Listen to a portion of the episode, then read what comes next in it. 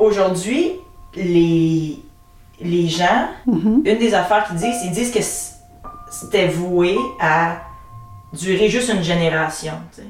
Ben, Oui, ça- c'est vrai. Oui, oui, oui, oui. oui. Je connais quelqu'un, moi, que, un père dont le fils a choisi le nom de famille de sa mère plutôt que son nom à lui. Mhm.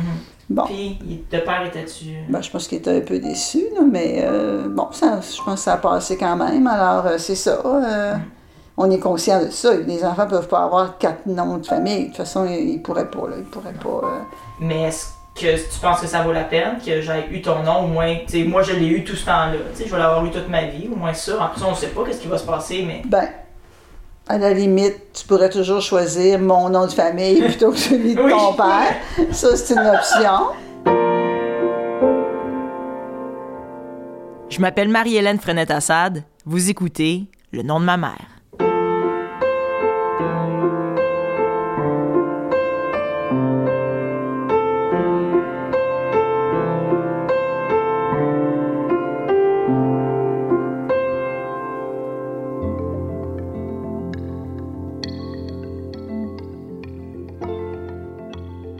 Quatrième épisode de cette série, je m'intéresse aux choix que doivent faire les couples de même sexe lorsque vient le temps de choisir le nom de famille des enfants. Dans l'épisode précédent, Eugénie Lépine-Blondeau soulevait l'importance pour elle de donner son nom de famille à ses futurs enfants, mais surtout du choix déchirant qu'elle devra faire entre ces deux noms de famille.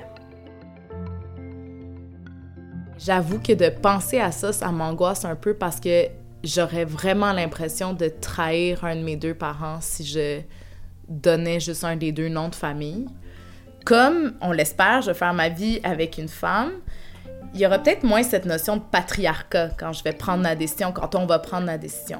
Euh, ma sœur, qui est hétérosexuelle, si elle apprend le nom de famille son mari, je pense que, de son mari pour les enfants, je pense que même moi, je serais choquée de ça.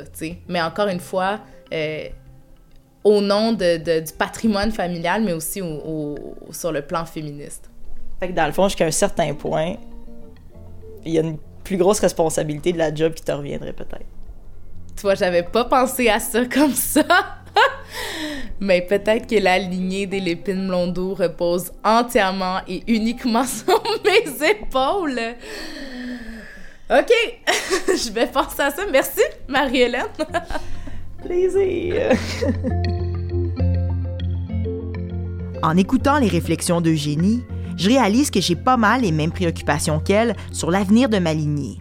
Je suis 100% responsable du nom Frenette Assad, et moi aussi. Si un jour j'ai des enfants, ce sera avec une autre femme. Évidemment, je vais vouloir leur transmettre au moins un de mes noms. Ce serait quand même assez étonnant que je vous annonce au quatrième épisode que j'ai pas l'intention de donner mon nom de famille. Mais je donne lequel? Frenette ou Assad? Je me reconnais très bien dans les deux familles. Vraiment. Mais mes amis ont tendance à m'appeler Frenette comme surnom. C'est peut-être le nom de famille auquel on m'associe le plus. Sauf qu'il n'y a aucune de mes cousines qui n'a encore transmis le nom Assad. Je suis donc assez préoccupée par l'avenir de ce nom-là. En plus, du côté de ma mère, chez les petits-enfants, ben, on a déjà Léo, Henri, Nive, Aurélia et Simone qui portent le nom Frenette. Dans cet épisode, pour m'aider dans ma réflexion, j'ai décidé de rencontrer des couples qui sont confrontés à la même situation que moi et j'ai aussi questionné la chercheure Laurence Charton qui a étudié le sujet. Dans les entretiens qu'on a fait avec les couples de même sexe, mais c'est des entretiens, c'est 15 couples, hein. c'est pas significatif, on va dire, mais quand même, on a rencontré plus de couples qui transmettaient le double nom. Ceci, mais le double nom, mais là aussi, le premier nom, par exemple, de la mère qui n'a pas porté l'enfant. Et le deuxième. Comme il y a une question aussi, euh, comment on fait pour reconnaître finalement, euh, pour que ce soit bien reconnu, peut-être pas pour le couple, peut-être pas pour l'enfant, mais pour l'entourage, c'est important, euh, la part des deux et l'importance autant des, des deux lignées, quoi, des deux mères ou des, des deux pères. Parce que c'est quelque chose qui se réfléchit encore plus, qui, puisque chez les couples hétérosexuels, je dois dire, il y a un certain nombre qui ne se sont même pas posé la question et, et qui connaissent même pas la loi. Ils connaissent peut-être un petit peu, mais pas plus que ça, donc ça va de soi. Chez les couples de même sexe, de toute façon, il faut se poser la question. Donc il y a déjà une réflexion euh, plus élaborée probablement pour la plupart d'entre eux que chez les couples euh, hétérosexuels. Maude Côté-Roi et Laurie Design-Dubuc sont mariés depuis quelques années et attendent leur premier enfant. Pour la petite histoire, Laurie et Maude sont toutes les deux des anciennes élèves à moi. Oui, je sais, ça me rajeunit pas, mais surtout, je dois dire que j'ai été très touchée d'être reçue chez elles pour qu'elles m'expliquent le choix de nom qu'elles donneront à leur fille. Je m'appelle Maude Côté-Roi, Et moi, c'est Laurie de Dubuc. puis on attend un enfant, puis son nom de famille, ça va être juste de Zinde. Ben là, d'emblée, j'ai le goût de vous demander euh, pourquoi juste design. Donc, un nom sur quatre que vous portez. Ben moi, ce que je peux dire pour ma part, c'est que je pense que ça, notre idée de, de donner juste de Zinde, ça venait du fait qu'on voulait avoir un nom qui était quand même court. Puis, en même temps, je peux pas parler parce que moi, même si j'ai un nom de famille composé, il est quand même court, mais je pense qu'on voulait comme mm, à la base pour l'esthétisme de la chose, là, que ce soit court. Mais sinon, tu on a choisi un des noms euh, de Laurie, qui est ma femme. Puis c'est ça, dans le fond, euh, moi, je, porte l'enfant. Dans moi en ce moment, fait qu'elle va avoir euh, mon ADN, elle va peut-être me ressembler un petit peu, elle va peut-être, euh, avoir la forme de mon nez, la forme de mes lèvres, peu importe la couleur de mes yeux, alors que, tu sais, elle va avoir juste, juste de moi, dans le fond, parce qu'il y a comme un tierce parti qui nous concerne pas, dans le fond. Fait que là, Laurie, ben, ça revenait à toi de donner ton nom pour que notre fille ait un peu de toi là-dedans quand même, mais là, ton choix parmi tes deux, euh, ça te revient. Est-ce que toi, c'est important que ton enfant ait juste un nom, que ce soit le tien? Est-ce que ça vient de toi un peu, cette idée-là, ou? Pas, pas nécessairement. Je pense pas qu'on a eu une super grosse discussion par rapport à ça. C'était plutôt ce que Maud a dit, que ben elle apporte l'enfant, fait qu'on allait choisir un de mes noms. Le choix entre mes deux noms, ça s'est juste fait naturellement, je crois. Il n'y a pas vraiment eu de réflexion euh, outre mesure. euh. Puis, euh, je sais pas, c'est sûr que c'est un peu plus unique comme nom. Donc, design, c'est... Moi, je me fais toujours demander d'où je viens. Puis les gens sont toujours surpris quand je dis que ben c'est québécois, on est en Estrie, les designs sont en Estrie. Alors la raison de pourquoi transmettre un seul nom chez ces couples, puisqu'il n'y a plus finalement la question du genre, hein, c'était parce que euh, la femme qui a porté l'enfant, elle voulait aussi faire reconnaître sa conjointe. Et donc, elle, euh, sa conjointe, mais pas seulement sa conjointe, c'était aussi les parents à sa conjointe, donc la lignée de sa conjointe. Et donc, c'était cette- sa façon à elle, à leur couple, de, de, on va dire là aussi, de partager les tâches, j'ai envie de dire. L'une finalement avec euh, peut-être les éléments biologiques et l'autre avec les éléments sociaux qui est connu à travers le nom, la, la- la transmission du nom. Toi, Maud, t'as deux noms de famille, côté roi. Avais-tu l'impression que ton nom se divisait pas, que tu, tu te voyais pas faire ce choix-là, dans le fond? Définitivement. J'aurais pas. Tu sais, moi, dans la vie, je les ai toujours utilisés les deux. Ben, premièrement, c'est ça, ils sont très courts, là, fait que j'ai pas eu de difficulté à, les utiliser tout le temps. Ma sœur, c'est la même chose. Euh, puis oui, j'aurais eu la difficulté à choisir un ou l'autre, je crois. Euh, puis je les ai rarement, c'est ça, j'ai rarement moi-même comme coupé mon nom. Tu sais, je suis enseignante, les élèves le faisaient des fois un peu par eux-mêmes, là, Madame Côté, tu sais. Mais euh, à la fin, là, moi aussi, j'adhérais à ça parce qu'ils m'identifiaient comme ça, que là, moi aussi, là, mais... Mais c'est ça. Fait que oui, non, je me voyais pas faire un choix entre les deux. J'aurais. C'est comme ce que Laurie a fait, je l'aurais pas fait, je pense.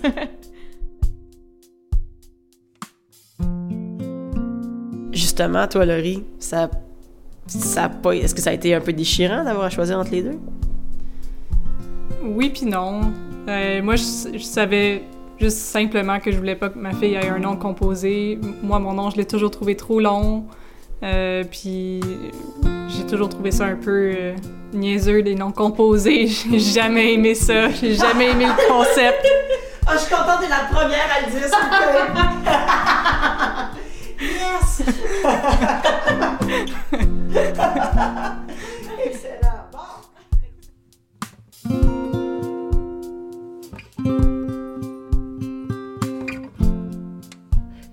comment on peut choisir un nom en pensant au bien-être des enfants plus tard. Et ça, c'était quelque chose euh, qui était très très présent, j'ai trouvé, ch- chez les couples de même sexe.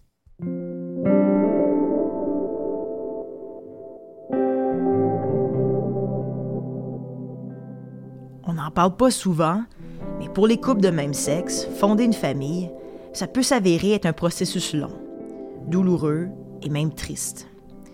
Et quand bébé se fait attendre, on a beaucoup de temps pour penser à son nom. Mes grandes amies Cassandre et Marie-Michel ont accepté de partager avec moi cette partie-là de leur processus. Ben, c'est ça. Fait qu'on. ben, commencez par vous nommer, peut-être, les amis. Marie-Michel Lalonde. Cassandre Diguet-Saint-Amand. Alors, vous, les filles, Cassandre, t'as un nom de famille double. Marie-Michel, t'as juste un nom de famille. T'as un prénom double, mais t'as juste un nom de famille. Ça fait un petit bout de temps que, que vous pensez à ça, les enfants, que vous êtes dans ces processus-là. Vous avez déjà décidé comment ces enfants-là vont s'appeler? Pour les prénoms, on n'a toujours pas euh, Ouais, choisi, ça, c'est- ça, mais les noms de famille, absolument, ce sera tous des petits Diguet Lalonde. Ça fait longtemps que c'est décidé. C'était comme le jour où on a décidé qu'on allait avoir des enfants. Je pense à la première discussion qu'on a eue, genre ça va être quoi leur nom de famille? Puis c'est ça a pris deux secondes à décider que c'était des ça allait être des diguets la longue. Oui. Pas des Lalonde Diguet, Non. comme les suggéraient mes parents. des Diguet Lalonde. Fait que là, ça, ça voulait dire que Cassandre, tu laisses tomber un de tes noms de famille, là. T'as eu cette réflexion-là, là, qui, qui t'est venue. Oui, un peu après, après coup, je me suis dit, ouais, j'ai comme vraiment, ça a été vraiment facile pour moi de choisir entre les deux, on dirait, puis je me suis un peu surpris, là. Après ça, on dirait que, en y pensant, tu sais, oui, c'est plate de laisser, de choisir, de laisser tomber un des deux, parce que c'est vrai que, tu sais, moi, c'est Diguet Saint-Amand au complet.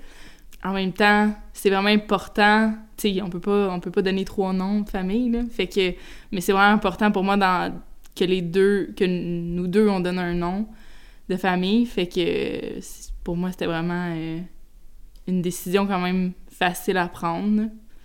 Puis aussi, chez, chez les Diguet, il y a pratiquement juste des filles. Donc, euh, peu de chances que ce nom-là euh, se poursuive. C'est un, un peu en voie de disparition. Ouais. Le nom, tu sais, le nom d'Igué, c'est- c'était facile pour moi de le choisir parce que ça fait drôle à dire, mais j'ai comme plus d'appartenance à cette famille-là, à ce nom de famille-là. C'est un nom de famille qui est, qui est quand même rare au Québec, puis il y en a pas beaucoup, puis euh, on n'est pas beaucoup de petits-enfants, fait que c'est important pour moi de, de le transmettre. Là. Donc, c'est ça. Il y avait aussi pour toi une, une réflexion autour de la filiation. Oui, absolument. C'était ce nom de famille-là, pour moi, c'était c'était vraiment important qu'il soit là, tu sais. Ça fait vraiment partie de mon identité. Ouais. Il y a des femmes que j'ai interviewées, on l'a beaucoup entendu dans le deuxième épisode, qui m'ont dit ne pas pouvoir choisir. Donc, automatiquement, vont donner le nom de famille de leur conjoint. Donc ça, ça n'a pas été une réflexion que tu as eue, toi, Cassandre, de pas te donner du tout ton nom, tu sais.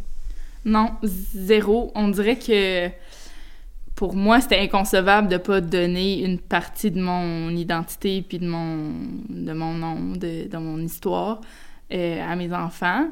Pour moi, le choix devait se faire, c'était évident. Euh, puis je préfère choisir que de laisser tomber les deux puis de, de donner juste le, le nom d'un des deux, de- d'un des deux conjoints. Une des deux conjoints. de les conjointes. mais, mais moi, j'aurais pas... euh, j'aurais pas accepté qu'on en prenne juste un. Parce que... À ce moment-là, on savait pas quel parcours euh, on allait prendre pour... euh, pour avoir nos enfants, puis on voulait les deux avoir des grossesses, puis euh, on n'allait pas donner le, le nom de famille de celle qui allait pas les avoir portés ou, ou vice-versa. Fait que c'était important pour nous de que les deux, on, on s'unisse là-dedans, puis que ça allait porter nos deux noms, peu importe comment on allait les obtenir, ces enfants-là. Fait que quand on est deux mamans, est-ce qu'il y a cette idée-là de dire on va former un nouveau clan, tu sais, une nouvelle famille? Y avait-tu ça un peu dans votre réflexion? Définitivement. Oui. Je pense que c'est c'est d'autant plus important quand t'es deux mamans qui ont malheureusement pas le choix d'avoir de prendre l'aide de de- de- d'un inconnu là, D'un pour- donneur anonyme. d'un donneur anonyme pour, pour fonder une famille. Puis euh, tu sais veut, veut pas faut, faut un peu tu il y a une des deux mamans qui est un peu exclue de ça euh, dans le processus, même si on sait très bien qu'on est autant les, les deux mères, tout ça, mais c'est important pour nous que, que cet enfant-là ressente euh, qu'il appartient à, au clan d'Igué-Lalonde, ou, aux deux mamans qu'on est... Euh... Ouais, On va devenir. ouais.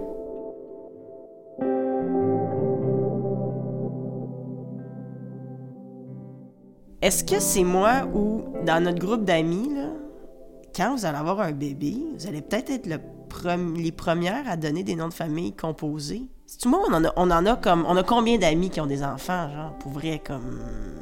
Beaucoup, là? On est rendu à quelques-unes, puis à date, euh, personne, euh, aucune de nos amies filles a transmis son nom de famille à son bébé.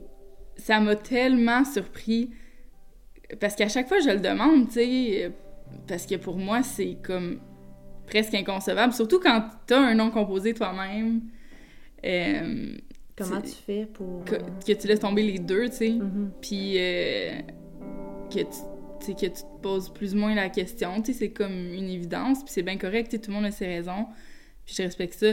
Mais à chaque fois, ça me surprend quand même, tu sais. Puis, comme tu dis, on a plusieurs amis, là, 6, 7, 8 personnes qui, ont, qui ont eu des enfants, puis à chaque fois, la réponse c'est « Ah non, c'est le nom du conjoint ». Puis c'est comme un peu tabou de demander pourquoi, tu sais. Oui. Mais on a eu la discussion ensemble à un moment donné chez vous, tu sais, euh, on était assises euh, ben dans ton salon, puis on a parlé de ça, puis... Je dirais même que depuis que tu nous as parlé de ton idée, de ton projet, euh, c'est comme resté dans nos têtes, puis on s'est mis à demander spontanément à tout le monde autour de nous, toi, toi, t'as deux noms de famille, tu sais, c'était quoi l'idée en arrière de ça, tes parents, puis tes enfants, puis pourquoi ils en ont pas, puis qu'est-ce que tu vas faire, puis les gens sont comme, voyons. Est-ce que pour vous, c'est un geste féministe de donner votre nom à votre enfant?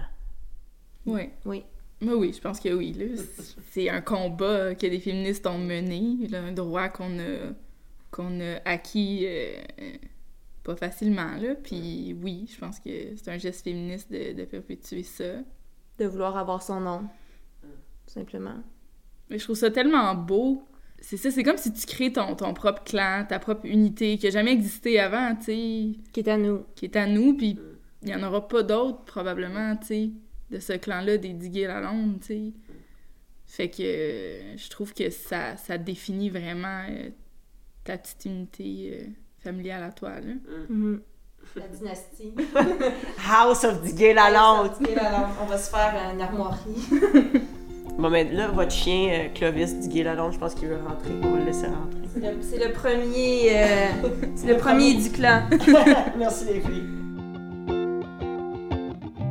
Dans le prochain épisode, on discute en deux générations de féministes des autres répercussions de la réforme de la famille de 81, des batailles féministes qui nous restent à mener et surtout, est-ce que le nom de famille composé est vraiment en train de mourir?